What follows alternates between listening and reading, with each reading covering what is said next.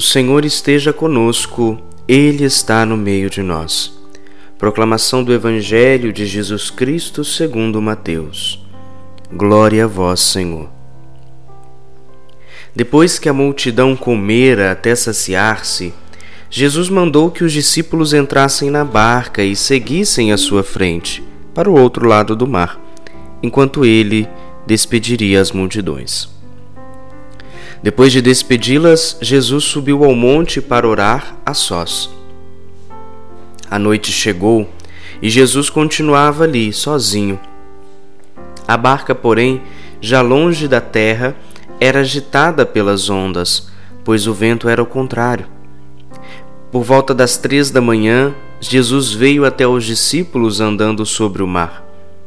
Quando os discípulos o avistaram andando sobre o mar, ficaram apavorados e disseram: É um fantasma! E gritaram de medo. Jesus, porém, logo lhes disse: Coragem, sou eu, não tenhais medo.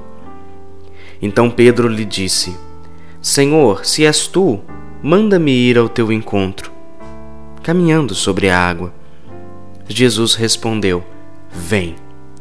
Pedro desceu da barca e começou a andar sobre a água em direção a Jesus. Mas quando sentiu o vento, ficou com medo e começou a afundar. E ele grita: Senhor, salva-me! Jesus logo estendeu a mão, segurou Pedro e lhe disse: Homem fraco na fé, por que duvidastes? Assim que subiram na barca, o vento se, acalmou. Os que estavam na barca prostraram-se diante dele, dizendo: Verdadeiramente, Tu és o Filho de Deus. Após a travessia, desembarcaram em Genezaré. Os habitantes daquele lugar reconheceram Jesus e espalharam a notícia por toda a região.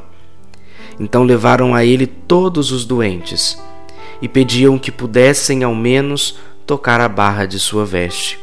E todos os que a tocaram ficaram curados. Palavra da salvação.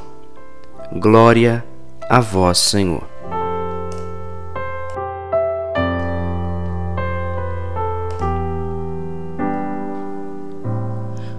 Olá, meu irmão, olá, minha irmã, salve Maria Imaculada, Deus abençoe você. Hoje estamos juntos mais um dia para meditar o Evangelho do Senhor, a palavra de Deus. E hoje nós somos convidados nessa terça-feira a meditarmos juntos o Evangelho de São Mateus, no capítulo 14, dos versículos 22 ao 36. Evangelho que marca é, a história de São Pedro. O Evangelho que nós já escutamos muitas vezes e talvez até já preparemos algumas pregações, algumas partilhas é, sobre essa palavra, às vezes já meditamos muito sobre ela, porque é uma palavra muito conhecida, o Evangelho de Mateus, no capítulo 14, esse momento onde Pedro anda sobre as águas e vai ao encontro de Jesus. E Pedro, naturalmente, como todo ser humano, ele duvida, ele tem medo. Primeiro, ele questiona Deus e desafia Deus. Senhor, se és tu mesmo, manda-me ir ao teu encontro. Manda-me ir caminhando ao teu encontro sobre a água. Primeiro, ele desafia Deus. E aqui é algo muito interessante, meu irmão e minha irmã. Pedro dá um exemplo de fé. Eu quero aqui trazer este exemplo de fé de Pedro. E que muitas vezes isso reflete também em nossa vida. Nós temos fé, uma fé expectante, uma fé carismática, uma fé que de fato pode mover montanhas.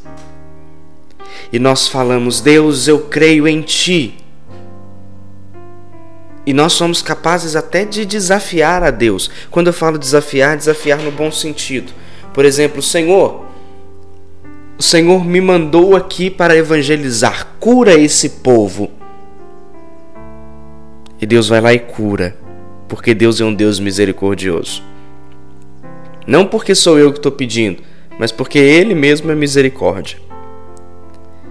Aqui nós vemos exatamente isso. Pedro desafia Deus.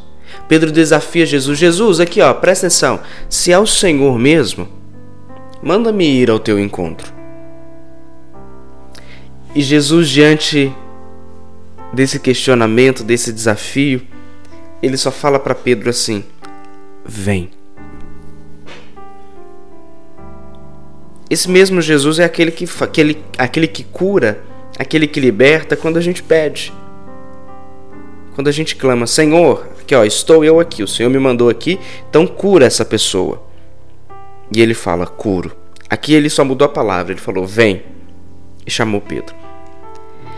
E quando eu digo que é exemplo de fé e que é muito parecido com a gente, é porque ele teve esse momento maravilhoso de fé. Uh! Fé, maravilhoso. Eu creio, Senhor. Se é o Senhor, eu vou andar nas águas. Só que aí, quando vem a tribulação, quando o vento começa a ficar mais forte, o que, que acontece com Pedro? Pedro fica com medo e começa a afundar.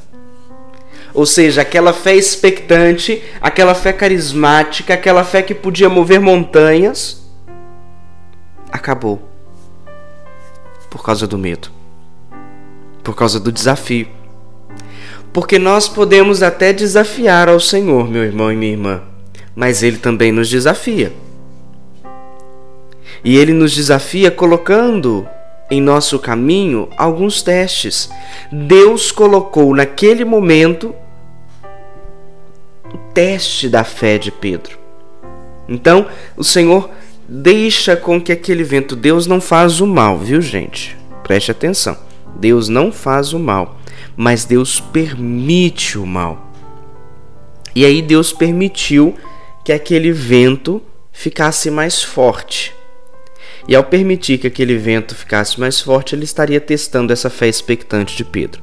E quando ele testa, ele vê que não é aquela fé tão forte assim como todo mundo achava que era. E ele faz isso com a gente também. Ele faz isso com a gente. Às vezes nós estamos com a fé enorme e ele vem e testa a nossa fé. E ao testar a nossa fé, aí eu te pergunto: qual é a resposta de Deus para você? Deus fala assim: Poxa, que fé! Parabéns! Eu nunca vi uma fé tão grande como esta. Ou ele fala o que ele disse para Pedro: Homem fraco na fé, mulher fraca na fé, por que duvidastes? Entende, meu irmão?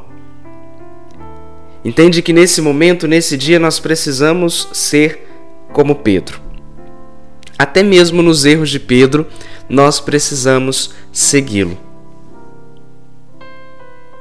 Porque foi essa experiência de testar, que Deus testa a fé de Pedro. Foi a partir dessa experiência que todos que ali estavam, inclusive Pedro, prostaram-se diante de Jesus e disseram: Verdadeiramente, tu és o Filho de Deus. E foi através dessa experiência que Pedro, meu irmão e minha irmã, ficou com Jesus. Fugiu. Pedro era imperfeito, igual a gente. Fugiu. Não aguentou a tribulação mas voltou arrependido. E Pedro, meu irmão e minha irmã, é justamente essa questão do arrependimento. Pedro pecou contra Jesus, mas se arrepende e se torna primeiro Papa. Judas pecou contra Jesus. Jesus estava pronto para perdoá-lo, mas ele quis se suicidar. Então, como Pedro, meu irmão e minha irmã, eu e você precisamos todos os dias da nossa vida rezar com o Salmo 50. Misericórdia, ó Senhor, porque pecamos.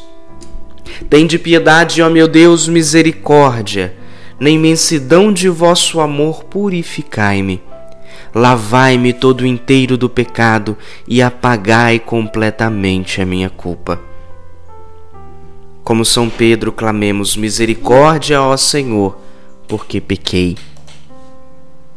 Ah, Guilherme, mas Pedro não falou isso não. Falou sim aqui, olha. lá no versículo 30. Senhor, salva-me. Misericórdia, Senhor. Me salva. Me salva, Senhor. Que possamos pedir ao Senhor, meu irmão e minha irmã, minha irmã, a sua misericórdia. Que Deus abençoe você, em nome do Pai, do Filho e do Espírito Santo. Amém. Eu desejo a você, meu irmão, minha irmã, paz, fogo e avivamento. Até a próxima, se Deus quiser. Tchau, tchau.